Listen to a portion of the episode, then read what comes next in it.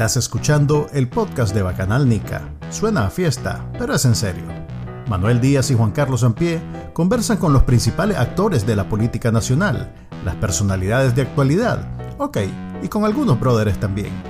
Esto es el podcast de Bacanal Nica.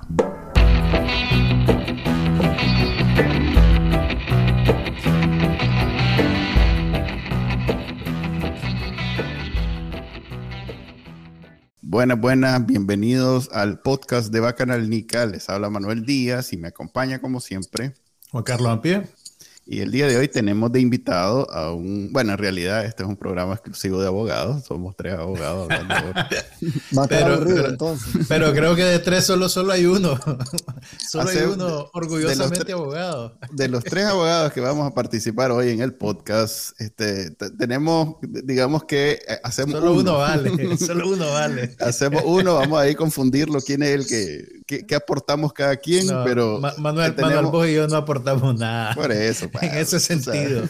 sé, honesto, okay. Tenemos eh, al destacado abogado Yader Morazán, eh, exfuncionario del Poder Judicial en Nicaragua, pero desde el 2018, digamos que al igual que mucha gente exiliado del país, de miles y miles y miles, está exiliado de Nicaragua y pues hoy nos acompaña para discutir temas digamos que algunos temas legales, pero más que todo temas políticos de lo que ha sucedido en Nicaragua en la última semana. Bienvenido, Yasser.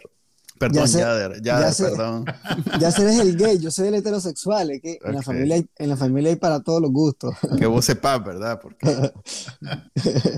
Eh, gracias por invitarme al programa. Eh, pues aquí estamos, a ver qué, a ver qué sale. Hablemos un poquito de vos, porque los podcasts no son solo sobre los temas y, y, de, Nicaragua, sino que también son sobre el invitado. Y como de eh, normalmente, pues tenemos invitados recurrentes. Eh, vos sos nuevo aquí, es tu primera eh, vez en, el podcast de Bacananica, así que te vamos a hacer el respectivo interrogatorio de lo que le hacemos el bautizo, a los nuevos. el bautizo. Háblanos un poco de vos. yo sé que vos fuiste funcionario del Poder Judicial de Nicaragua antes del 2018. ¿Cuánto tiempo trabajaste en el Poder Judicial? Mira, yo entro eh, en el 2010 en el Poder Judicial a consecuencia de la invitación que me hace uno de mis profesores en la universidad. Al parecer él necesitaba a, una figura masculina dentro de la oficina porque eh, en aquel entonces, no estoy pensando mal, ya te di la mirada. No, no, eh, estoy pensando que es como... porque en aquel entonces, Ajá, dale. en aquel entonces la oficina que él dirigía eh, llevaba un programa comunitario que, tenía, digamos, un enlace de las comunidades rurales hacia, hacia el Poder Judicial, que era el Programa Nacional de Facilitadores Judiciales. Eh, en la oficina que, había, que él dirigía eh, eran tres mujeres eh, eh, digamos que eran personas que estaban casadas, que tenían que regresar en las tardes a, darle comer a sus hijos, a hacer tareas, y voy a saber todo lo, que eso implica. En aquel entonces yo era un chavalo, imagínate en el 2010. Te, podían explotar. Entonces, y claro, y, honestamente lo digo, pues yo me sentía listo, pero era bien baboso. Entonces yo, yo acepto la invitación y, pues yo era un chavalo joven, eh, eh, soltero, entonces yo me involucro en el, en el juzgado y yo llevaba a cargo, digamos, el Programa Nacional de Facilitadores Judiciales. ¿Qué implicaba eso? Que tenía que ausentarme más allá de mis horas laborales porque hacíamos visitas comunitarias, se hacían nombramientos en las tardes, a veces generalmente eh, al caer la tarde, 5 o 6 de la tarde, se hacían nombramientos, visitas en las comunidades, en los barrios, etcétera, y yo tenía esa disponibilidad. Entonces, yo llevo al Poder Judicial por, por, la, por la invitación de él, eh, entre el Poder Judicial eso estoy hablando en el mayo del 2010. ¿Y cubrías Matagalpa o era de alcance nacional ese, proyecto? Fíjate que el, el, proyecto, eh, o sea, nosotros lo atendíamos en, el municipio de Matagalpa como, como municipio.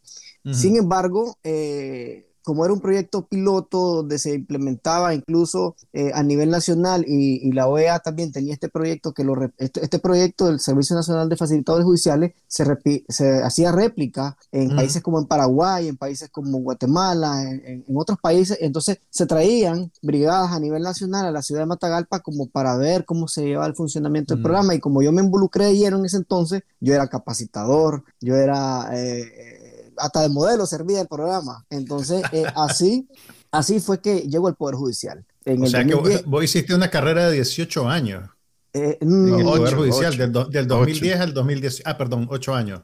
Cuando Ocho te- años. En, en el 2018, ¿qué posición tenés? Las Vamos a matemáticas. cortar no esa parte, sí, vamos a cortar esa parte. pero- en el 2000, esas son las matemáticas que hacen el Carmen, ¿verdad? Sí, hay algo de eso. Mira, esa... eh, Cuando vos abandonás el Poder Judicial, eh, ¿qué posición tenías? Mira, mis, mis últimos cinco años en el Poder Judicial yo estuve en un juzgado especializado en violencia contra la mujer. Los famosos juzgados estos que en aquel entonces eran si- eh, algo polémicos, por decir así, por la forma en cómo Mm. se implementaba la ley, etcétera. Ese ¿Qué era lo polémico? ¿Qué era lo polémico? Lo polémico es que creo que, y como todas las, todas las leyes que son nuevas, al implementarse generalmente o se les pasa la mano o, o- o- o no, o Mm. no implementan la ley de, de forma muy correcta, por decir así. En el, Encontrar, 2002, encontrar resistencia siempre. en el 2002, cuando entró el, el- el Código Procesal Penal de Nicaragua en vigencia, había un hipergarantismo. Entonces, ¿qué pasa? Eh, los jueces estaban demasiado estrictos porque estaban al pie de la letra, venían los extranjeros a dar capacitaciones, eh, y entonces era tan estricto, tan riguroso, que un montón de gente quedaba eh, en impunidad, porque que tenías que, eran tan rigurosos en la aplicación de la ley, y eso pasa, pues, cuando una ley es nueva.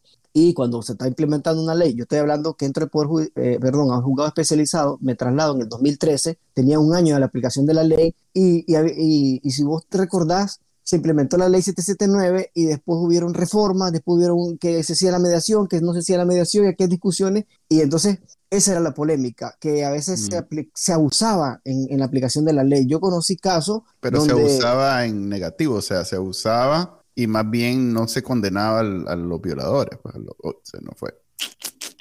En media pregunta. güey, pucha. Ahí Oh, está, ahí está. Está, está, está. No sé si me escuchan, me está entrando una llamada. Ahora sí, Eh, sí, sí, ponerle- sí te ponerlo porfa en Do Not Disturb. No sé cómo llamarlo en, en iPhone. Mira, ahorita no los estoy escuchando porque eh, parece que está la llamada repicando. Ya, ya la colgué según yo. Pero, Pero ok. no tengo audio. ¿me escuchas ahorita?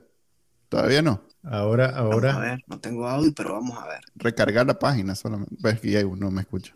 Déjame Estos son los el- gajes de la transmisión en vivo. Ya no podemos decir Sí. televisión, pues, pero. Le di- ahí se desconectó. Ok, eh, estamos hablando de la ley Entonces- 779, es aquella de los feminicidios, ¿verdad? O La ley contra la violencia a la mujer. Ujú, Aquella que es una, podemos llamarle una, un, un triunfo o un... ah, A ver, de nuevo ya. Aquí estoy, no sé si me escuchan. Sí, si lo ¿nos podés escuchamos? poner en do, do Not Disturb para que no entren llamadas ni el WhatsApp, que cada vez que escucho a la, a la Lucía Pinedo paso... plin, plin, plin. Hay que cerrar también lo- el, el- el gestor de correo electrónico para que no te. Si ¿Cuál tenés activada la Mira, alarma. ¿Cuál es ese señor, Duno, Duno Distor? No sé, cómo- fíjate que cómo se llama en iPhone. Yo soy de Android, yo soy palmado, no compro eso. Pero vos que sabes de eso, Juan, que sos rico, Yo. que, que sos fresa y usas iPhone. me, lo, dan en el trabajo, ¿viste? Así que. A- a- ahora, estoy, ahora estoy más jodido porque ni siquiera los escucho. Bueno, ahora es que estoy ya de Ah. nuevo. Ahora sí no Entonces- voy. Muy bien, como que lo estuviera en el oído. Ah, Ok, más bien, Mira, dale. Entonces, bueno, eh, ah, bueno, en el 2013, ¿verdad? Eh, hablaba de que llegué, o sea, me trasladé del juzgado especie, perdón, del juzgado local que estaba, que, que se llevan en el programa de facilitadores judiciales, y llego en el 2013, eh, promovido, pues, paso de un juzgado local a un juzgado de distrito como secretario, como asistente, ya. En ese entonces, en el 2013, eh, se había implementado en Matagalpa eh, lo que le llaman que es la gestión de despacho. Es decir, ¿te acordás que antes los juzgados eran como la finca de los jueces? Los juzgados eran, los juzgados eran como la finca de los jueces, el juez administraba el papel, era el dueño del personal, o sea, el- e- era una finca de un juez, totalmente. eh, y entonces, en el 2013 entré en, en- en vi- en un proyecto en Matagalpa, que es la gestión de despacho. Y la gestión de despacho era que separan a los jueces de ser administradores de, de- de esa finquita, y entonces los jueces solamente le dan uno- una oficina a cargo de un asistente. Y, y todo el personal ya lo administra otra persona, es decir, el juez se dedica exclusivamente a conocer causas, ya no administrar Mm. personal, Me Ya, suena, me ya suena trabajo para el compañero, porque, a ver, hablemos, ta- no, tal vez para entrar en materia. Eh, haber entrado en el 2010 quiere decir que entraste en plena, este, ¿cómo? Cuando el comandante ya estaba de vuelta al bate. Ya estaba el comandante haciendo su sea, el- ancha, el- porque El, el proceso de desprofesionalización de Que todas las instituciones de antes de- Estado ya que estaba, empezó pues, mucho digamos, antes de del viento en 2007. popa. Sobre todo, a ver, hablemos claro, el Poder Judicial es, es la raíz, eh, a ver, es donde metió el virus el comandante para poder volver al poder. Es, es, la institución de oro, llamo yo. ¿Cómo? La institución de oro del comandante es donde el maje mete el, el, virus para después hacerse dueño de todo el, cuerpo. Es el caldo de cultivo. Ajá, el caldo de cultivo. Entonces, el, Poder Judicial, desde mucho antes, desde 2007, que él vuelve el Poder Ejecutivo, ya era propiedad de él. Pues dividido con Arnoldo en el pacto, pero en realidad, pues él mandaba ok, vos entras en el 2010 cuando ya el MAE está de nuevo en el poder y ya es, ahí Payo Solí está haciendo desastres en nombre del Carmen, ¿verdad? Poniéndote en contexto entonces del inframundo, yo entro cuando, yo entré cuando todavía Manuel Martínez era, eh, era presidente del Poder Judicial, el Balú Ramos. Que era, que era la estrella del arnoldismo. era, era el arnoldismo, que no sé si acuerdan, lo había En la calle Estadura. Él es el autor de la calle Estadura. Sí, y de ahí, pero entonces yo entro en ese tiempo, pero en ese mismo periodo que yo entro, ahí la, en ese mismo año existe se da la transición al Albaluz Ramos. Mm. Yo recuerdo, mira, yo vengo de una familia donde, donde no se acomodan, digamos, así tranquilos. Entonces yo me involucro en sindicalismo incluso. En aquel entonces yo recuerdo que los sindicatos tenían del pelo a los magistrados liberales porque les habían encontrado actos de corrupción en los que tenían hasta en la planilla, hasta masajistas y dentistas personales.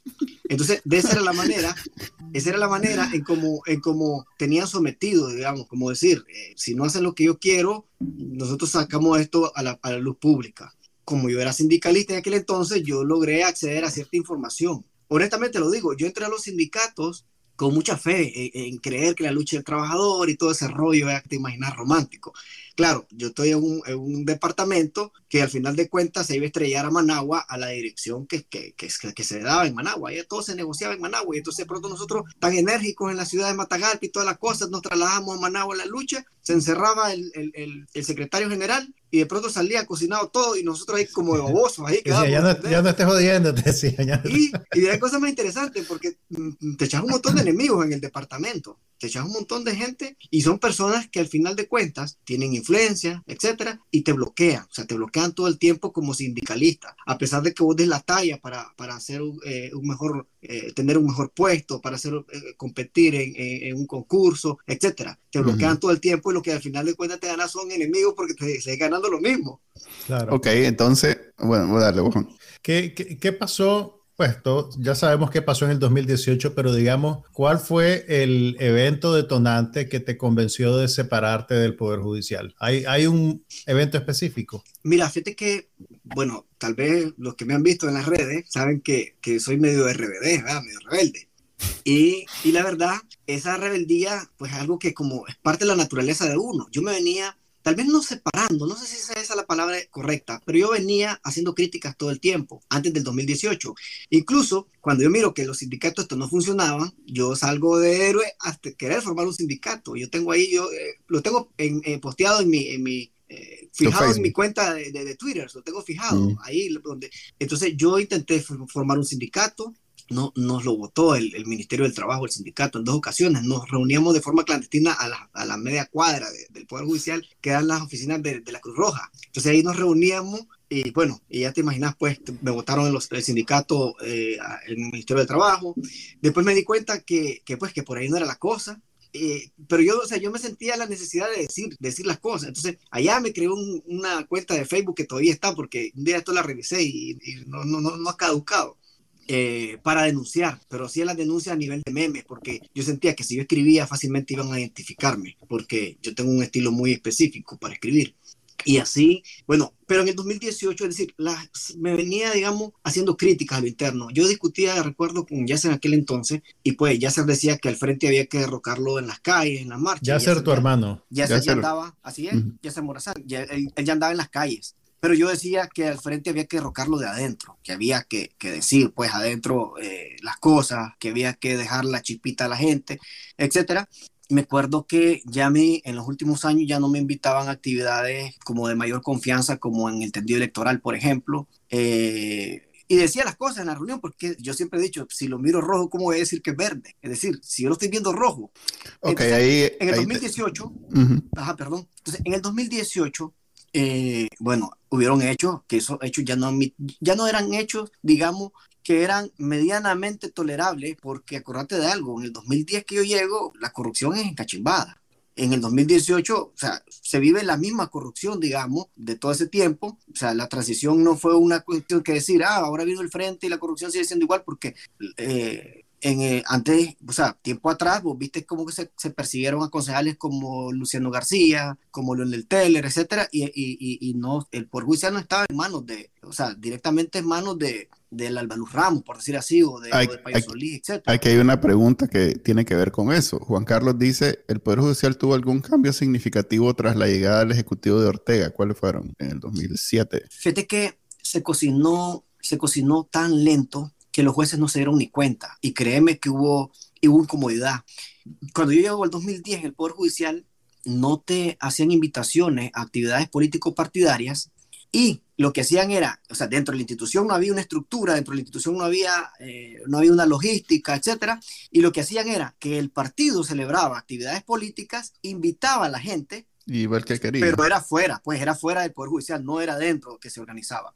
Y la gente que participaba se cuidaba de que no se mostraran imagen públicamente. Y recuerdo que en algunas actividades, una vez un grupo de Ginotega que quería pasarse de sapo, mandaron a hacer camisetas que decían eh, FSLN, Poder Judicial Ginotega, y les pegaron un levantón que casi les quitaron la camisa ahí. Porque en aquel entonces, me acuerdo que Bayardo Arce decía que había que cuidar la imagen, que el Poder Judicial era importante, que había que rescatar la, la manera en cómo la gente miraba al Poder Judicial. Entonces, digamos que no había ese control absoluto o ese servilismo como el que vemos ahora. Ahora yo me quedo asustado. Ni siquiera me lo hubiese imaginado hace muchos años atrás. Pero paulatinamente o de forma muy lenta se fue dando un, un camino de radicalización, pero tan lento que recuerdo que empezó con que la policía ya no, ya no obedecía ni las órdenes de libertad ni las órdenes de captura la policía comenzó a hacer lo que quería, los jueces comenzaron a reclamar y queramos o no, nos guste o no, el único dentro de los magistrados que, que no le gustó y que sonó la, eh, la mesa al Carmen fue Payo Solís. Recuerdo que llegamos al extremo donde nosotros las órdenes de capturas ya no las pasábamos directamente a la policía, sino que, la, sino que las subíamos a Payo Solís, porque Payo Solís con ese montón de órdenes de captura se iba y le reclamaba a la policía. Entonces, pero se hacía engorroso porque el canal, para, o sea, dictaba una orden de libertad, y vos sabes que suben todas esas órdenes de libertad hacia la oficina de Payo Solís, eso se, se, se, hacía bien engorroso, porque Payo Solís acumulaba, digamos, una 100 y después de la 100 iba a los 3, 4 días a, a, a, a, tocar la puerta y eso, es, eso no es, o sea, eso no es funcional para nada. A ver, te vamos a hacer algunas preguntitas incómodas. No, eh, a mí se me la pregunta que vos quieras. sí, pues sí, no, no, no, no, la voy a dejar de hacer, pero hago la aclaración para... Ok, si yo te preguntara, si yo te hubiera preguntado antes que me salgan corrigiendo mi gramática, yo te hubiera preguntado en el 2010 cuando entraste al, al Poder Judicial si Daniel Ortega era un dictador, ¿vos qué me hubieras respondido? Yo hubiese respondido que no, fíjate. Incluso, incluso, eh, a mí me, digamos que, que uno de los últimos eslabones para yo considerar que algo era, era dictadura, tenía que cumplir el elemento de los presos políticos. O sea, estoy siendo honesto. Yo decía, pero ahorita, o sea, la gente ya hablaba de dictaduras, pero decía, pero no hay presos políticos. Es decir, para una dictadura se necesitan presos políticos. Te digo, pues, lo que... Lo, sí, sí, sí, no, te Incluso, incluso, mira qué cosa más interesante, cuando yo entré al Poder Judicial, yo era un estudiante de Derecho. Eh, no había concurso. Por la gente me dice, ah, pero es que entraste por pata. Sí, todo el mundo entra por pata, ¿acaso que, o sea, que no hay concurso. o sea, pero a mí me pones cualquier concurso, yo lo, yo lo, yo lo asumo. O sea, no tengo ningún problema por eso. Entonces, en el 2000, pero sin embargo, yo voté por un proyecto que cuando yo me doy cuenta que como estudiante de Derecho no se hacían cambios, por ejemplo, vos sabes que eh, como estudiante conoces el sistema financiero, las leyes que existen de manera financiera, pero vos miras que no hay cambios, o sea, los cambios que te prometieron, que hablaban en contra de la usura, que el sistema bancario, que las tarjetas, que etcétera, y vos miras que entras al poder, entras al poder judicial como estudiante de derecho y ves que no hay esos cambios que te prometieron por los que vos votaste, comenzás como, digamos que como a separarte, como a decir, ah, mmm, interesante esto, y comenzás poco a poco, o sea, mi separación o por la que, pues, por la que me fui apartando fue paulatina también. Y como te digo, ese elemento de los presos políticos, yo decía, no, no hay presos políticos todavía, porque ya se me decía, es dictadura. Entonces yo le decía, pero no hay presos políticos. O sea, ese, era, ese, era, tu punto de quiebre, pues. Ese era, digamos, sí, mi punto de quiebre, sí. Mm. Ok, pero a ver, como abogado, y una de las pocas cosas que yo rescato de mi educación formal, que fui, como, como dijimos al comienzo, somos abogados aquí los tres, eh, aunque no parezca, es que la primera clase que te dan es sobre la separación de poderes, el balance, el, el, el cómo los gringos tienen una palabra ya contrapesos. check and balance. Los Correcto, los contrapesos. Lo que los gringos llaman el check and balance, que es como, ellos son como la, el estandarte de todo este sistema, aunque en realidad es francés, creo. Los franceses son realmente. Sí, ok. En fin, hay un, hay un contrapeso entre los tres poderes del Estado. En Nicaragua le damos al poder electoral el mismo peso que los otros tres, entonces digamos que hay un contrapeso entre los cuatro poderes. Y si no existe ese contrapeso, pues ya pasa de una república democrática a algo diferente. Daniel Ortega cuando, cuando estuvo en los 80 en el poder, o los sandinistas en general, es, eso lo veían. Es más, hay declaraciones en grabadas de Bayardo Arce diciendo que a eso él le parecía extraño totalmente y que él no le interesaba ese, e, ese sistema, como, como quien dice es, es opcional, como que la democracia puede existir sin esos contrapesos. Entonces, pero bueno, empecemos en el 90. En el 90, eh, los sandinistas son votados del poder, con B grande por el voto popular, con B pequeña. Eh, los, digamos que son obligados a entregar todo, porque ellos controlaban absolutamente todos los aspectos del Estado. Son obligados a entregar el poder ejecutivo, el ejército lo entregan, digamos que a regañadientes al suave, y ya vimos después de todos estos años que no es verdad que lo entregaron en realidad. Eh, y el poder ejecutivo, el poder judicial, perdón, el poder legislativo lo tienen que entregar porque perdieron las elecciones y ganaron más diputados liberales. Pero el poder judicial, que es donde hablábamos al comienzo, que es como su, su punto de entrada para volver al poder, él hace lo posible por no poder perder espacios de poder. Entonces, hagamos un, un, un, adelantado así como cuando teníamos VHS, que podíamos adelantar un par de años, unos cuantos años. Eh, digamos que en el 2005, antes de él ganar las elecciones, eh, está don Enrique en el poder y él ya es evidente que está utilizando el poder judicial para eh, fregar a Arnoldo, para echarlo preso, para no dejarlo salir, para ganarle a él lo que habían pactado en el pacto, valga la redundancia, y para volver en el, al poder, ¿verdad? Entonces, él está manipulando, para efectos reales, él está manipulando el poder judicial. Él lo tiene utilizado como, una, como un arma política. ¿Eso a vos te parecía así o, o lo veías como que no es para, no es tanto. O sea, como que él no controlaba el Poder Judicial. ¿Qué, qué apreciación hubieras tenido vos en el 2000, digamos, 5, antes de, cuando todavía eras estudiante de Derecho? acuérdate que yo no soy tan viejo. o sea, me estaba haciendo. Me estaba, no, perdón, haciendo, Pisaste esa mina, Manuel. Vos pusiste la mina y la pisaste. Me estás haciendo hacer un análisis. Ok, si saliste del 2010 de, de, la universidad, quiere decir que empezaste como en el 2006, ¿no? No, yo no salí en el 2010 de la universidad, yo todavía. En el 2010 empezó a trabajar. Ah, ¿y todavía eras estudiante? Todavía era cipote, si era bien baboso, no te digo. ¿cómo, ¿cómo, es que, oíme, cómo es que yo me doy cuenta que era cipote? Cuando veo la foto, yo decía, la, la puta, sí que yo estaba cipote. O sea, Mira, realmente. ¿Cuándo saliste de abogado? Pues decime. Mira, no recuerdo la fecha, pero más o menos yo todavía. O sea, solo el año, ¿no? Te estoy diciendo el día. No, o sea, yo, yo no recuerdo. O sea, yo, el año no sabes. Yo soy bien malo para la fecha. Imagínate que a veces me preguntan por la fecha. De se me olvida la fecha de cumpleaños de mi hijo. Pero mira. A, a, las consultas médicas. en serio. Oye, me la ganás, me la ganás. Mira, el problema del doctor alemán. No, pero, pues, o sea, déjame utilizar las referencias que tengo, pues, porque dale, dale. no me sé la fecha. Vamos a llegar. Aquí Juan Carlos es experto, porque yo tampoco soy bueno para la fecha y él me. Entonces, mira, yo sí, yo sí recuerdo, disculpame que te salte la palabra en pie, pero mira, dale, dale. lo que yo sí recuerdo era que yo iba a la universidad trabajando el Poder Judicial. Es decir, entonces es como mi referencia, pues, uh -huh. ah, que todavía era estudiante. Lo que te quiero decir es que, mira, yo llego al Poder Judicial y con la administración de Martínez y, y, y en ese entonces, claro, las cosas se manejan, los jueces no van a, es decir, las llamadas telefónicas los jueces sacan a los asistentes cuando reciben llamadas telefónicas. Uno más o menos se imagina por dónde la cosa, uh -huh. pero uno recibí, o sea, el juez también, en aquel entonces, mira qué cosa más interesante, en aquel entonces se hacía apariencia de legalidad. ¿Por qué? Es decir, digamos que el juez se amarraba con el defensor, pedime tal cosa, yo te resuelvo tal cosa. Y entonces al final de cuentas vos llegabas a la audiencia y, y, mirabas la apreciación del juez, ¿verdad? Y mirabas la valoración del juez. El juez justificaba en su sentencia. El problema de lo que vemos ahora es totalmente lo contrario. Ahora el juez le sugiere al fiscal, se le olvidó tal cosa, le dice el, el, juez al fiscal. Entonces, digamos que hay un cambio donde puedes identificar, y esa es lo parte interesante del Poder Judicial, que es que según la ley el juez tiene cierta discrecionalidad para hacer una valoración de la prueba. Y esa es la parte difícil de pescar al juez. Por eso es que yo siempre insisto en la documentación, porque una cosa es que el juez tenga la discrecionalidad para valorar la prueba y otra cosa es que el juez resuelva en contra de norma expresa. Ahí sí es donde lo puedes pescar. Pero el juez te puede decir, ah, no, es que el testigo dijo tal cosa. Y entonces, y vos sabes que te, arman el muñeco y toda la cosa.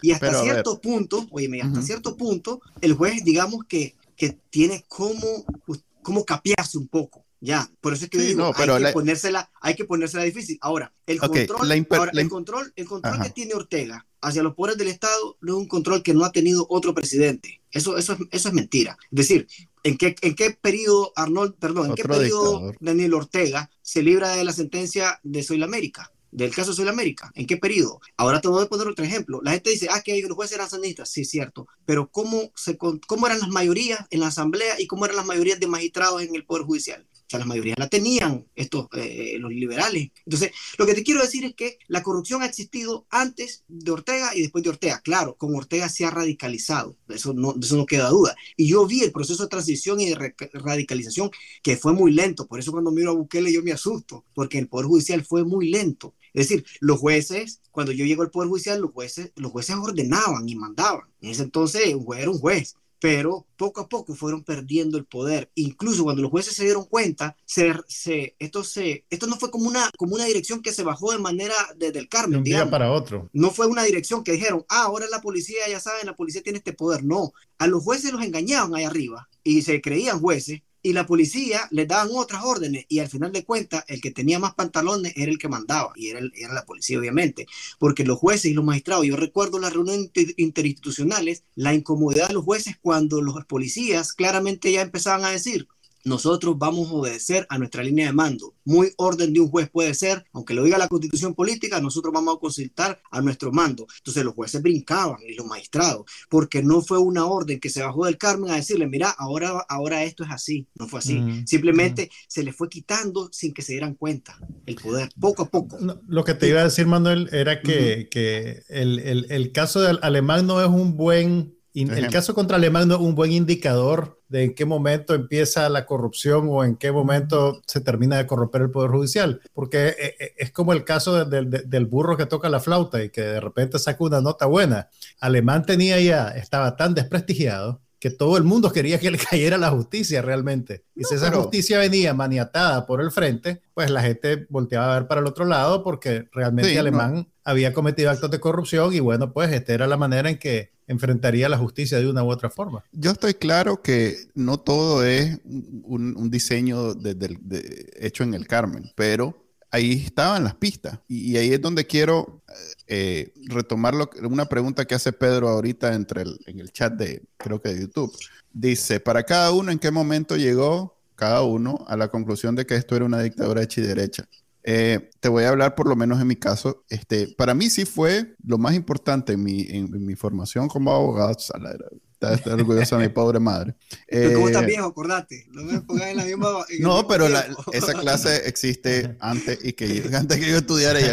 la, ¿Cómo era que se llamaba? No, de hecho, que, oye, lo que pasa la es que. teoría del Estado. Lo que pasa es que no me has preguntado algo. Y es que vos me decís, ¿en qué momento vos llamaste dictadura? Sí, no, yo sé, yo sé. Lo está haciendo Pedro Molina y después te, te, doy la palabra para que vos mismo digas lo que dice Pedro y respondas. Pero yo, yo, yo hice el quiebre, pero yo venía viendo las cosas y yo ya venía haciendo dentro del Poder Judicial. Si querés, entonces responde vos primero la pregunta que hace Pedro. ¿En qué momento llegó llegaste a la conclusión que esto era una dictadura hecha y derecha?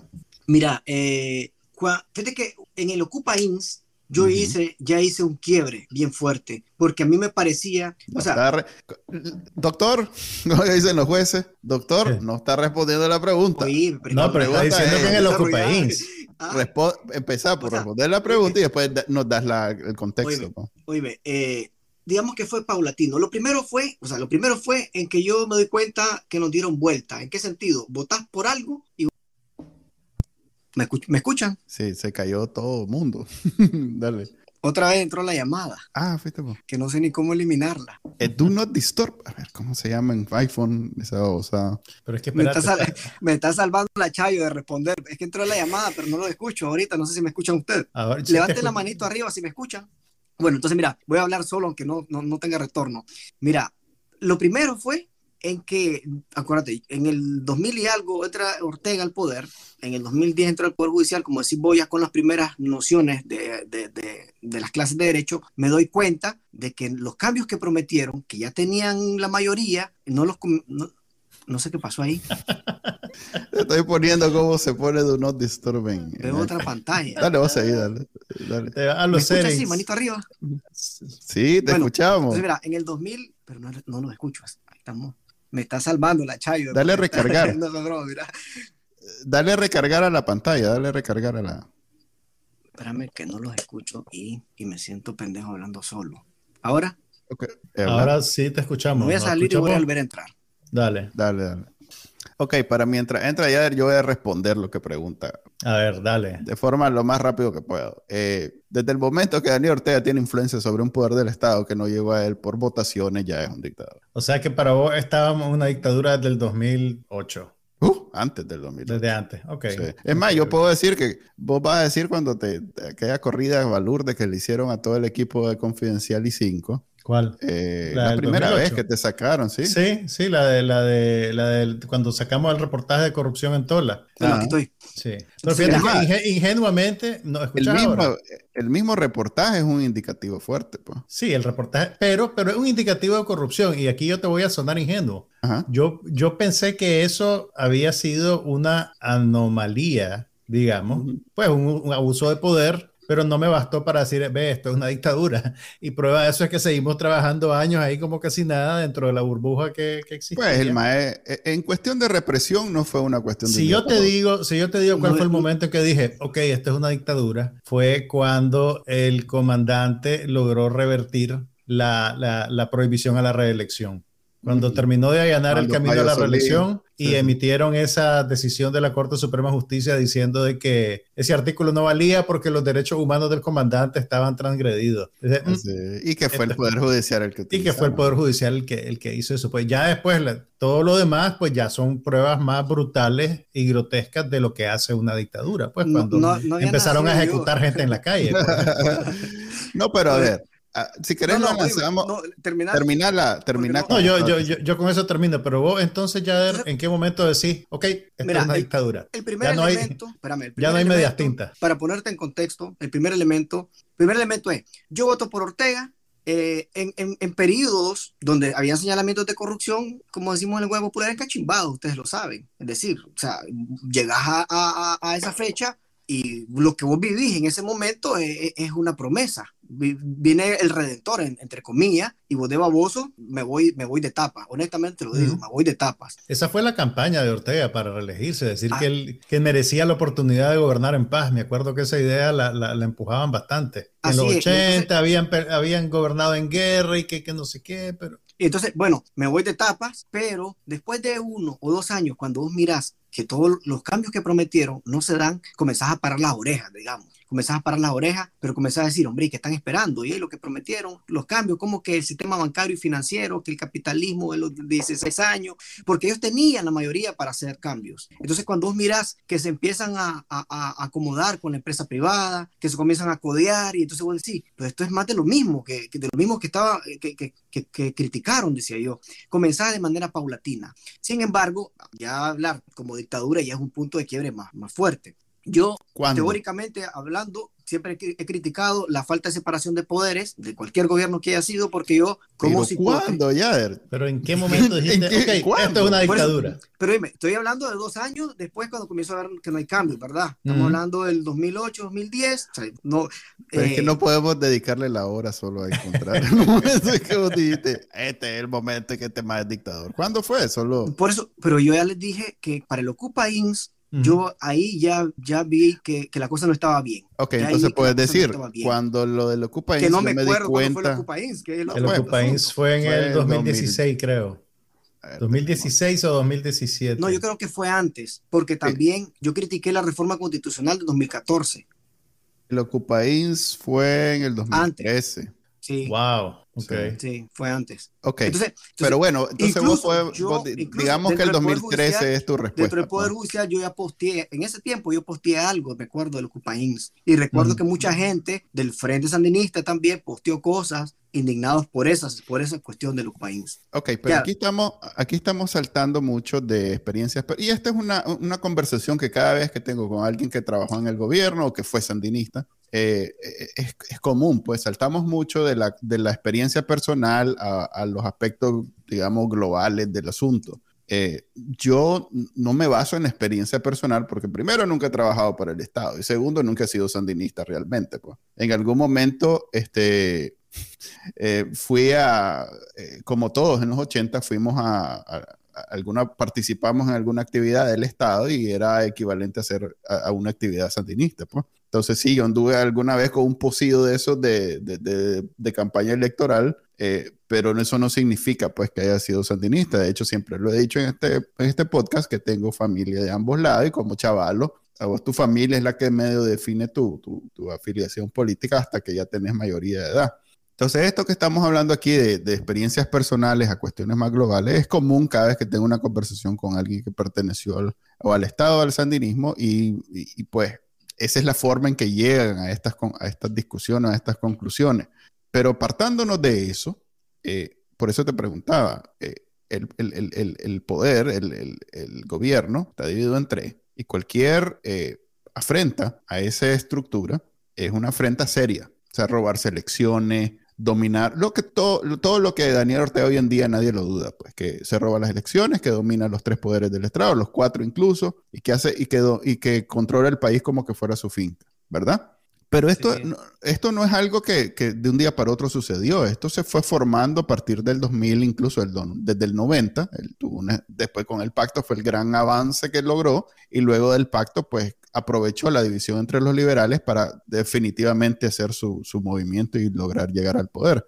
Eh, vos, sabes, vos podés reconocer todo eso ahora en retrospectiva sin que sea tu experiencia personal, pero sí, lo que sucedió en Nicaragua es algo que vos perfectamente podés visualizar sin, sin, sin o sea, si yo te digo en este momento, eh, mira, eh, estamos claros que la, la, dictadura no empezó en el 2018, algo que vos perfectamente puedes ver, ¿verdad? Sí, sí. Ok, entonces e, e, es, es, ese, es esa base la que quiero establecer, porque más allá de tus experiencias personales, que vos pudiste haberlo vivido diferente, eh, este, e, esto no es algo que sucedió en el 2018 ni, ni, ni en el 2007 incluso. Ahí es donde quiero que nos manejemos. Pues. Y respondo lo que decía Pedro. Para mí es, que, ya se lo adelante Juan Carlos, para mí es en el momento que él demuestra tener el control sobre el Poder Judicial. Y eso lo demuestra después del pacto, cuando, es más, después del 90, eh, él y el MRS hacen una lucha férrea por controlar los espacios de poder que tenían. Y el, y el MRS empieza ganando porque tenía control sobre el poder electoral. Recuerdan que doña señora puso a su marido de diputado. Eso fue una Rosa Marina Zelaya. Rosa, Marina puso a. ¿Cómo era que se llamaba el señor este? Ah, ah estoy... eh, Samper. Samper. Correcto. Francisco Samper.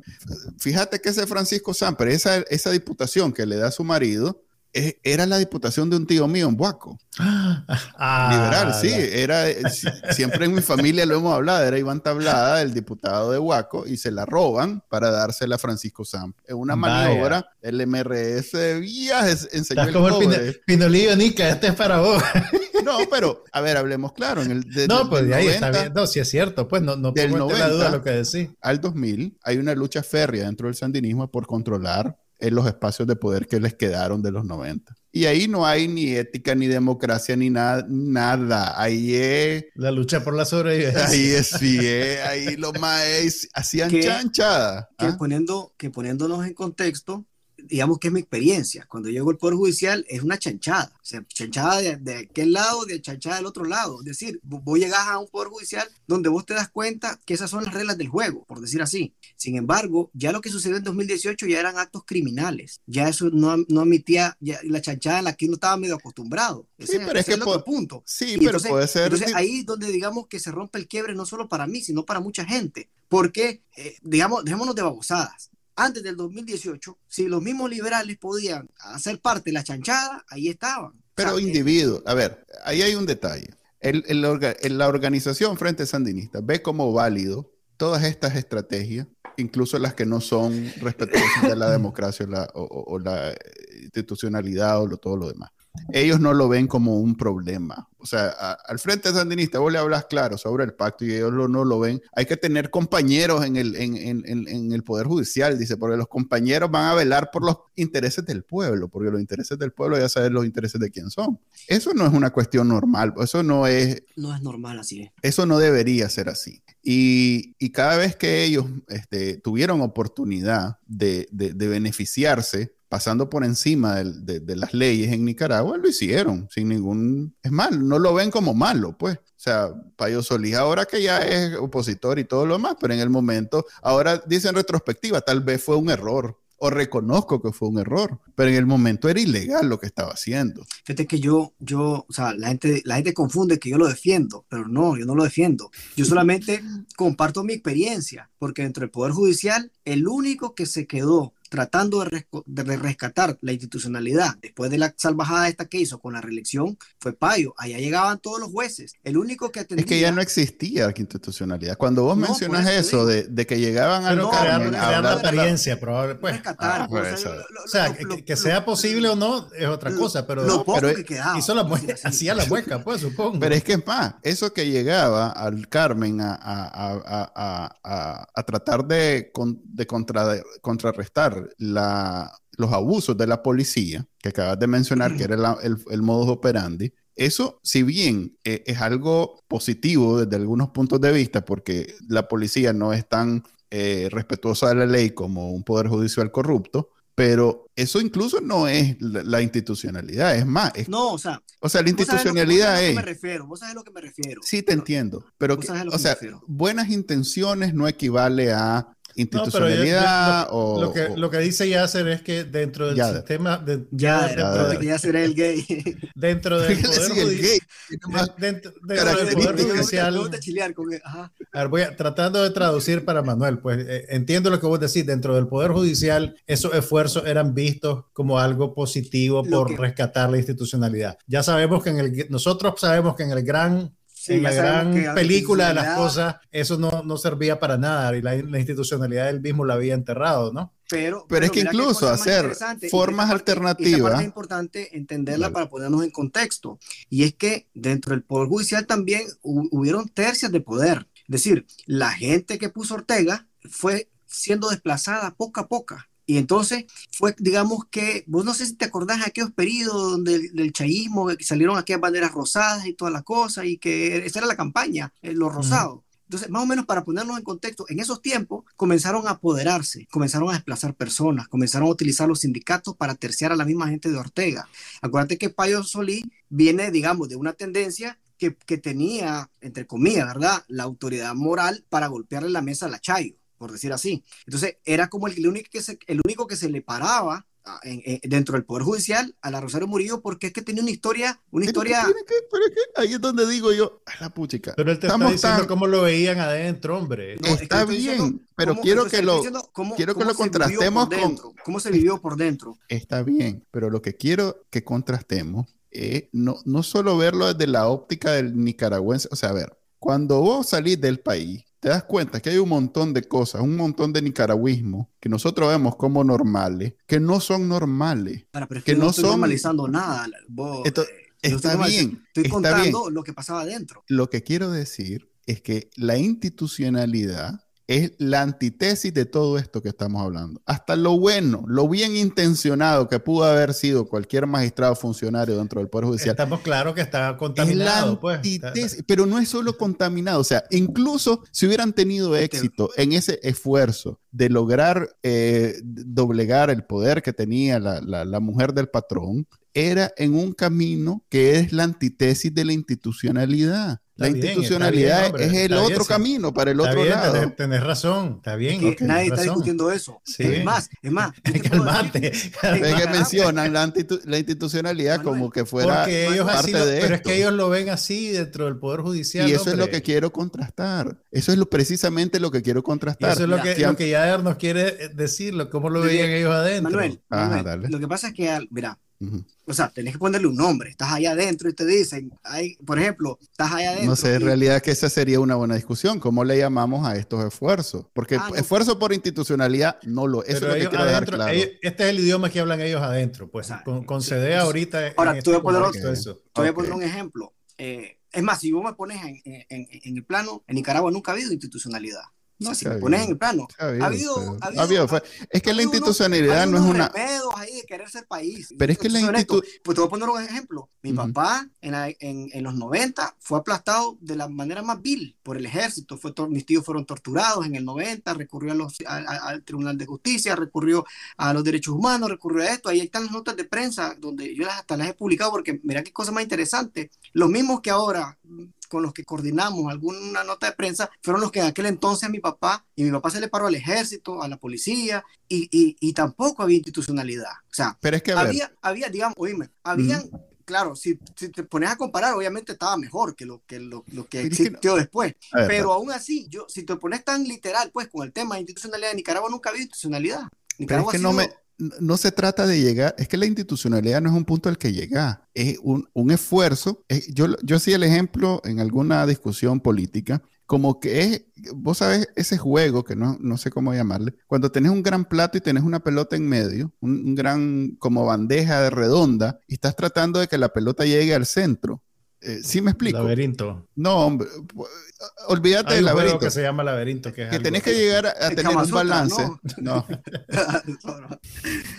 ¿Estás seguro que querés quemar el tiempo que nos queda en este debate sobre qué institucionalidad para vos? a ver, solo quiero transmitir esta, este, este visual para ver si logro entonces por ahí. Mira, en e, ese, hace de cuenta que tienes una bandeja y te pones una, una chibolita en el centro. Y vos querés que la chibolita se mantenga en el centro, ¿verdad? Entonces tenés que hacer un buen balance de la bandeja y vas caminando y la chibolita se te va moviendo, pues. Entonces, lo que, lo que quiero transmitir es que la institucionalidad no es un fin, pues no es, no es que llegaste y ya está. es que tenés que caminar con la chibolita. No, la institucionalidad son los amigos que hicimos a lo largo del camino.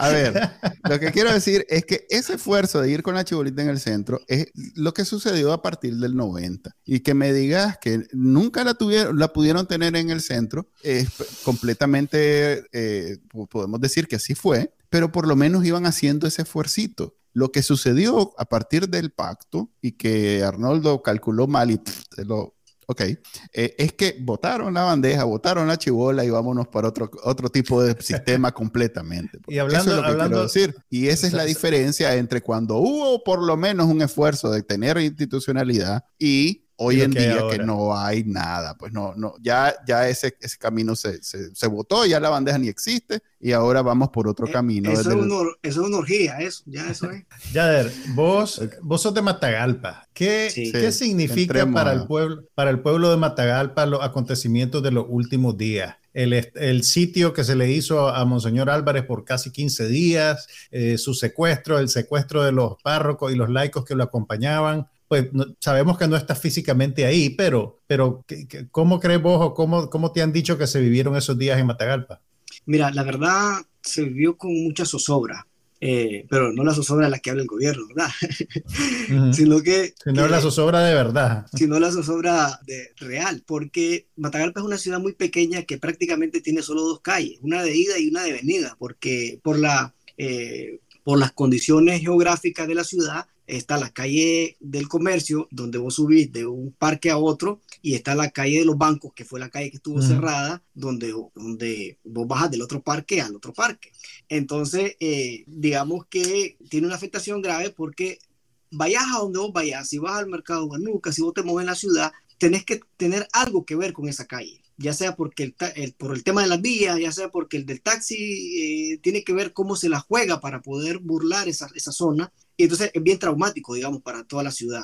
Aparte de que eh, yo tengo amistades en todos esos negocios que hay ahí, o sea que es una ciudad pequeña, todos nos conocemos, etcétera, y muchos negocios tuvieron que cerrar durante todos estos días. Eh, hay negocios en los que la gente tampoco llegaba como una manera, por miedo y como una manera también de no sentirse en una situación bochornosa, de encontrarte un policía mal encarado y, haciendo cosas que, la gente no tolera. Eh, la gente también, Matagalpa, como es un pueblo pequeño, la gente es muy católica. Vos sabes que allá, mientras más en el pueblo vivimos, más, más católicos o cristianos somos. Entonces también la gente siente mucho como ese vacío de que se llevaron a, a, Monseñor porque eh, él presidía misas en, en, la catedral que es la más grande de la ciudad. Eh, también de cierta manera la voz de él era una especie de voz para las personas que decían o escuchaban lo que querían escuchar en un contexto como este en el que pocas personas podían hablar en la forma en como él lo hacía. Entonces ha sido muy fuerte pues para la ciudad eh, lo que está pasando. Incluso eh, todavía se vive ese recelo. Por ejemplo, eh, yo me estaba informando el día de ayer en la noche que la curia está tomada eh, que hay policías en cada esquina, entonces la gente pasa y ve los policías y sabiendo que se llevaron a Monseñor, eh, han sacado computadoras, han sacado archivos del lugar, ah, eh, se mantiene una patrulla de policía en la curia, en la parte de, la, casa subsiguiente, está Caritas, que es una especie como de... De una ONG de la iglesia. ONG de la iglesia.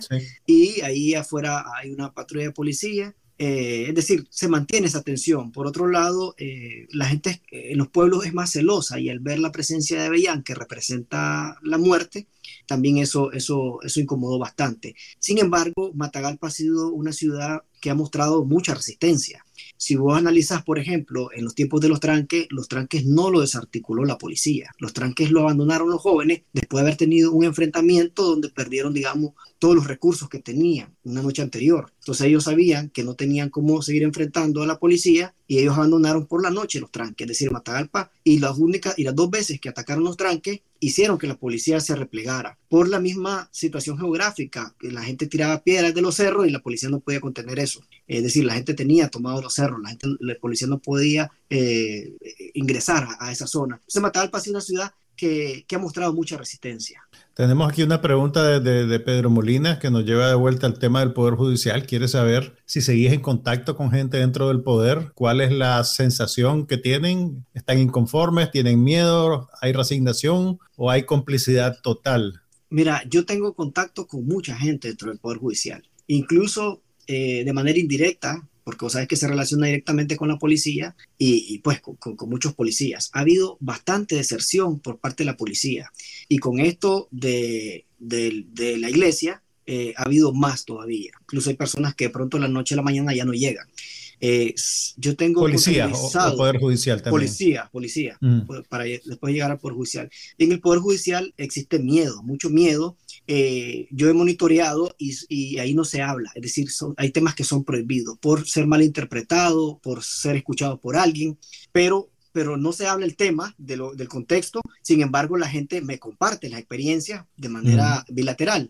Eh, en Matagalpa, la iglesia tuvo mucha influencia, incluso los como nueve o diez cargos de dirección administrativa eh, fueron puestos por la iglesia en Matagalpa o personas que tenían afinidad con la iglesia directamente. Son personas que el día de hoy están calladas. Perdón, en, el Poder Judicial, estás diciendo. En el Poder Judicial, sí, pero sufren en silencio. Son personas que sufren en silencio los ataques de la iglesia. Incluso yo monitoreé, yo insistí en que se presentaran recursos, lo que popularmente la gente conoce como recursos de amparo, y ahí hay magistrados que han sido muy afines a la iglesia para ver cómo se comportaba.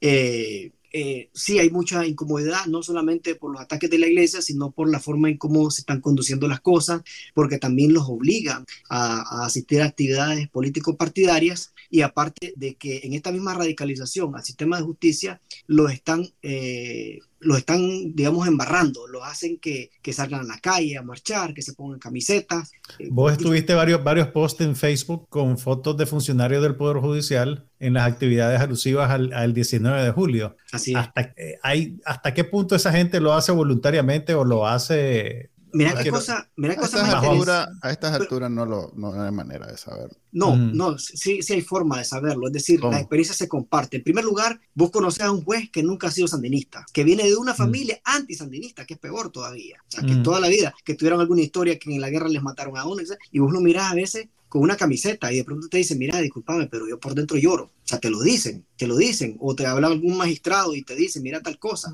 Eh, y pues como yo me he enfocado mucho en el Poder Judicial, es, eh, de gente que no me hablaba de otros departamentos, si usted te fijas, yo publiqué fotos de todo a nivel nacional. Entonces, de pronto he hecho conexiones con gente de todos los departamentos. Y sí hay mucho resentimiento interno. El problema es que no es sostenible esto. Te voy a poner un ejemplo. Eh, cuando llego al Poder Judicial, y se invitaban a, la plaza el 19 de julio, no todos los jueces iban, el que quería iba, el que no quería no iba, el otro ya se conocía que era juez liberal, el otro, pero en el proceso de radicalización después se les fue exigiendo, entonces pues iban todos, pero iban en sus carros con aire acondicionado. Y por ejemplo, en la ciudad de Matagalpa, cuando llega, es lo que te digo, en Matagalpa, quien estaba a la cabeza o quien miraba la circunscripción norte era Payo Solís pero después de cierta fecha, en los últimos años en los que yo estuve, cambiaron a, Marvin Aguilar. Marvin Aguilar es más radical, más fanático, por decir así. Marvin Aguilar ya hizo que los jueces no fueran en sus carros con aire acondicionado. Vos sabes lo denigrante que puede ser para un juez que está acostumbrado a, que le den componentes de combustible, andar en sus camionetas, en sus vehículos con aire acondicionado, que los obliguen a ir en un bus con una camiseta y se la, y se la dan. Y sin aire, y sin aire, y sin, aire. Eso no es aire, con la barriada, porque hay jueces y magistrados, sin, sin mentira, hay jueces y magistrados que no les gusta entrar por la misma puerta que entra el trabajador, porque ellos entran por la parte de atrás, donde, donde, donde les da estatus. Entonces, lo que te quiero decir es que en este proceso de radicalización, al día de hoy, lo, lo están haciendo hacer cosas que iban en contra de la, de la naturaleza que ellos esperaban como jueces o magistrados. Claro. Entonces, eso incomoda a cualquiera. Por muy sapo que seas, eso te incomoda. Claro. Ahora, eh, ¿qué, pues yo creo que ya estamos en la hora, pero una preguntita más. Sí, no, y déjame, déjame preguntar a mí, ¿no, Fred? pues es este, que vos te despachaste hermoso con tu pleito de la institucionalidad. Era solo un comentario y no me insistían que no es así, no es así, pero bueno. Eh, a, ver. ahorita está eh, el monseñor Rolando Álvarez, está casa por cárcel en Nicaragua, en Managua, perdón. Eh, siete de sus acompañantes estuvieron cuánto tiempo cercados en Matagalpa. Creo que fueron 16 eh, días. Más de 15 días estuvieron en Matagalpa este, completamente cercados. Están en el Chipote, eh, lo cual me dice a mí que ahí puede salir alguna acusación judicial. Ya sabemos que acusación judicial equivale a cárcel. Y en el caso del Monseñor Rolando Álvarez, lo que se especula y que todo el mundo asume es que lo van a obligar a salir del país. Eso es bajo amenaza de que si no lo hace, va a terminar preso. Eh, el, vos decís que en Matagalpa el Poder Judicial no es, no es como en otros lados que, son danielistas a muerte y que odian la iglesia. Eh, hay, hay, una afinidad con la, con la iglesia. Eh, no la hemos visto, por lo menos. no, es que dijiste que habían funcionarios que habían sido, que venían de, la iglesia, que habían sido nombrados. Lo que pasa es que la realidad de los departamentos es diferente a la realidad de Managua. Por eso digo, para... esa parte siempre hay que, hay que manejarla de esa forma. Por eso digo que, que, no es como en, el, que en Managua, que tal vez son los más chaulines que están dispuestos a morir por su comandante. Son gente que como vive ahí y la realidad es diferente, este, tiene alguna afinidad con, la iglesia, sobre todo cuando la iglesia es tan grande como en Matagalpa, como en Granada, como en el mismo León. Eh, entonces, no lo hemos visto, o sea, no hemos visto un trato mejor que, lo que podrían haber sufrido en Managua. Pues tal vez en Managua ahorita está cercado el Monseñor Álvarez, pero, pero no, digamos que no hay diferencia entre lo que estaba viviendo en Matagalpa. ¿Vos ves sucediendo en Matagalpa algo diferente en, los próximos días o, Daniel Ortega con la represión que tiene, con ese, con, ese, con ese puño como tiene a toda Nicaragua, tiene controlada la situación y no va a pasar nada? Porque toda la semana, todas las dos semanas que estuvo el monseñor preso, eh, pues en las redes sociales, los que estamos fuera, pasamos discutiendo que tal vez esta era la chispa que despertaba de nuevamente la insurrección eh, civil. ¿Vos lo ves eso sucediendo o estás claro de que esas cosas ya no suceden en Nicaragua? No, yo no lo veo sucediendo. Esto podría haber sucedido si eh, la gente saliera en defensa de Monseñor y Monseñor ya no está en Matagalpa. Entonces, eso digamos que fue la estrategia en la que eh, el régimen se diseñó para sacarse ese clavo. El régimen sabía que la gente podía salir en la defensa de Monseñor. Vos te fijaste cuántas personas rezando salieron en su defensa, indistintamente de muy, por muy militarizado que estaba la ciudad. Eh, mira qué cosa más interesante. El régimen tiene un diseño o un tendido para tener el control en la ciudad de Managua, no en la ciudad, no en los departamentos. Si vos te fijas, en, de ahí reside la insistencia en llevarse estos casos para Managua, porque en, Managua hay jueces kamikazes. Sin embargo, en los departamentos, si bien es cierto que obedecen, pero no está diseñado o no está, eh, no se tiene tanta confianza a esa gente.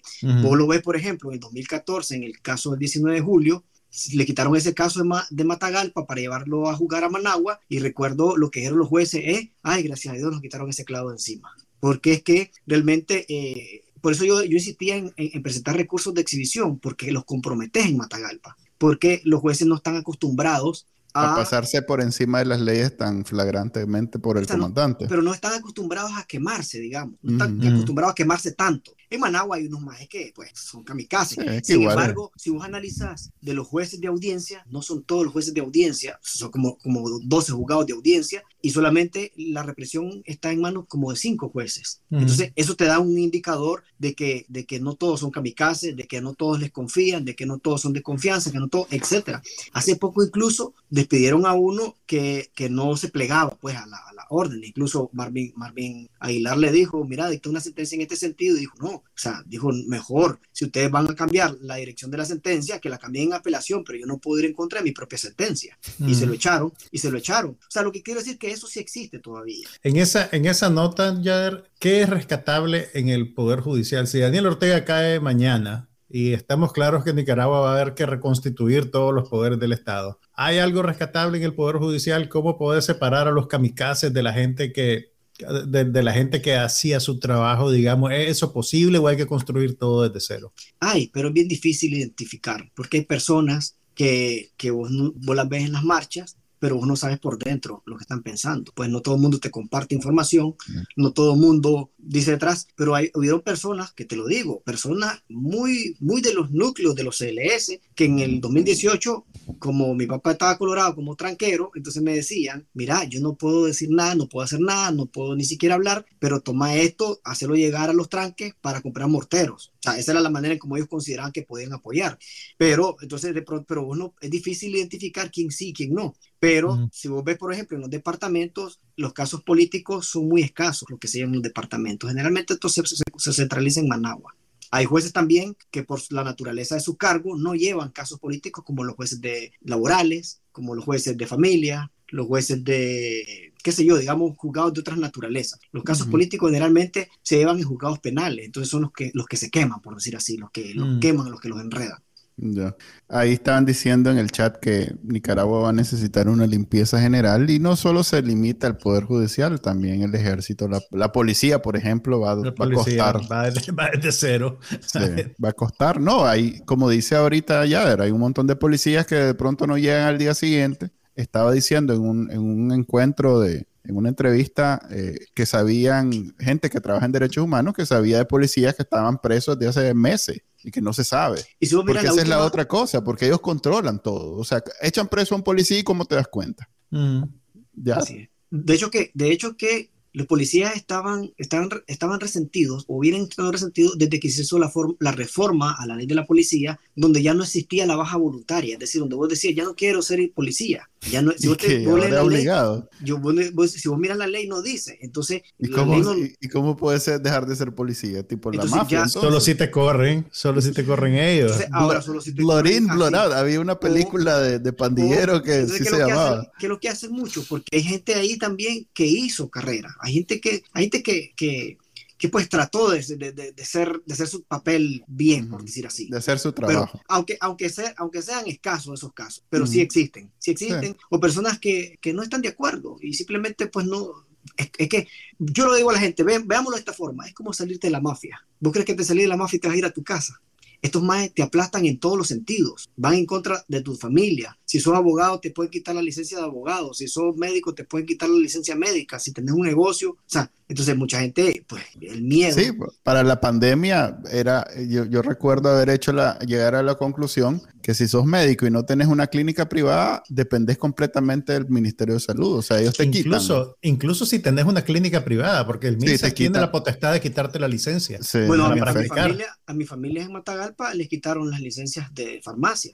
Ajá. Ujú, Para sí. poner un ejemplo, y simple pum, eh, Sí. el palo, No, y y- si mi familia agarra la gran vara. Y en, y en el contexto, en el contexto de la pandemia, eh, los médicos que estaban colaborando con, con el monitoreo independiente, algunos de ellos en algunos momentos recibieron amenazas de que le iban a quitar su licencia para Sí. ejercer si seguían compartiendo información. Ok, hemos llegado ya al minuto 10 de la hora, o sea que ahora sí lo vamos a, a dejar ir a Yader. Gracias por acompañarnos, Yader. Tenés, no sé, unos 30 segundos para despedirte de la audiencia de Bacanalnica, que son cuatro más que siempre escuchan, ¿no? Te, tampoco- Pero, pero qui- quieren que sea de dos horas el programa, Manuel. Sí, ahí estaba diciendo alguien que quería que fuera dos horas. Dale, despedite, Yader. Mira, eh, mi recomendación sí siempre ha sido la misma, que en un como el nuestro, eh, no hay que desmoralizarnos cuando decimos si las leyes se las pasan, decimos a veces popularmente. Y mientras más represivo o más arbitrario es hay que hablar de derecho, cuando más hay que hablar de las violaciones y cuando más hay de lo que podemos o, de lo, o lo que nos permite la seguridad a los ley y agotarlos. Por dos razones. En primer lugar, porque los enredamos y los comprometemos. Lo mismo que, que te diga el Poder Judicial el día de mañana, aquí nunca vinieron, no sé quién, a que vos digas, aquí venimos, pero no nos resolvieron. Vos tenías que garantizar el acceso a la justicia y no lo hiciste. Y estar nos sirve para que también entre ellos tener la papa caliente en la mano, tener la papa caliente los hace enredarse, los hace que se peleen entre ellos, los hace buenos de los malos, los hace que también nos sirva para, para que nosotros identifiquemos el futuro, nos sirve para que identifiquemos a quienes podemos llevar a los tribunales de justicia en el futuro, cometido delitos, quienes no. La documentación formal es muy importante. Nosotros no pecto porque también la, la lucha debe hacerse dentro de la formalidad. Por ejemplo, todas las resoluciones de gente ilegal, y aunque sabemos que no, que con eso ni vamos a votar una dictadura, ni nos van a volver a recurrir, es importante porque estamos documentando que se agotó los mecanismos que estaban así, no logramos obtener resultados. Entonces, ok, y eso es algo que, que, por es que- cierto, ajá. y bueno, y mi recomendación es que la gente también puede documentar desde sus casas, cuadernitos. Si vos miras, por ejemplo, en este caso, donde los paramilitares en la ciudad de Matagalpa se organizan, llegan a traer al fulano de tal, tomar nota, tomar nota en un cuadernito, el fulano de tal salió tal loco, ve la camioneta tal, porque el día de mañana necesitamos armar todos esos rompecabezas y la colaboración de la en, en la contribución de estas memorias. Memorias no solamente eh, la justicia, sino que también memorias para, para las víctimas. Ok, eso es algo que ya se ha destacado en, en internet, pues, porque ya no vive en Nicaragua como nosotros. Eh, siempre ha estado pendiente de documentar eh, todo lo que ha podido desde el punto de vista de su profesión de abogado. Y es algo que se agradece, te agradezco yo por lo menos, porque yo no lo hago, no sé quién más lo haga. Y en algún momento, como decís vos, esa información va a ser útil para refundar todo, porque no simplemente va a ser, a ver, pues ahora que se vayan los malos y vengan los buenos. No es como en las películas, pues que podemos decir eso y que todo el mundo A, ya sabe quién es malo. nadie, nadie va a ser sapo, nadie fue sapo. Sí, nadie fue malo y ahora todos somos buenos. Entonces es difícil. La, la vida real no es como en las películas que todo el mundo es malo o es bueno. Hay matices, la- los seres humanos somos gente compleja, tenemos elementos que no son tan buenos, elementos de nuestras vidas, que acciones, experiencias, eventos, en que no somos que- ni malos ni buenos, pues somos seres humanos al final de que, cuentas. fíjate que la gente, la gente Ya nos tenemos que ir, ya de- 15, creo que este ha sido el cerrar. episodio más largo, más largo que hemos tenido, pero dale, No, cerra vos solo- entonces. solo, solo para cerrar un ejemplo, fíjate que iban citando en Managua a, a, todo mundo, citaban a, a todos los periodistas, a todos los... Yo conocí casos en Matagalpa, los fiscales generalmente llevan una gran carga laboral, llevan, o sea, llevan una carga laboral bien fuerte. Entonces, lo que se acostumbra es que el fiscal, mientras esté un día completo, entonces llegan los asistentes por detrás, le jalan la camisa y le dicen, fírmeme,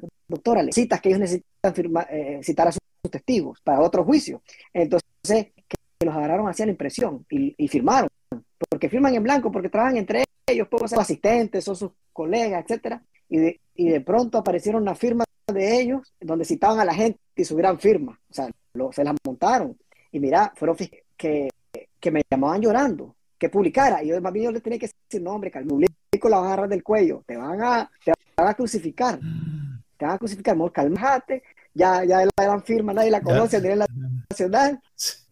Increíble. Bueno, Eh, gracias, Jader. Gracias, Jader. Y Toda esa experiencia va a haber momento para analizarla. Yo voy a estar ahí diciendo, eso no es institucionalidad, eso no es institucionalidad, porque no lo es, no lo es, pero bueno. Y dale. Ok, nos vemos la próxima semana a la Hasta 1 luego. pm, a partir de la 1 pm, todos los lunes en vivo este podcast y ya saben que lo pueden descargar de sus directorios de podcast favoritos. Nos vemos. Este fue el podcast de Bacanal Nica. Compartilo, déjanos una reseña y enseñale a tu abuelita cómo escucharlo. Te lo va a agradecer. Suscríbete en Spotify, Apple Podcast, Google Podcast y por supuesto, también puedes escucharnos en bacanalnica.com. Hasta la próxima.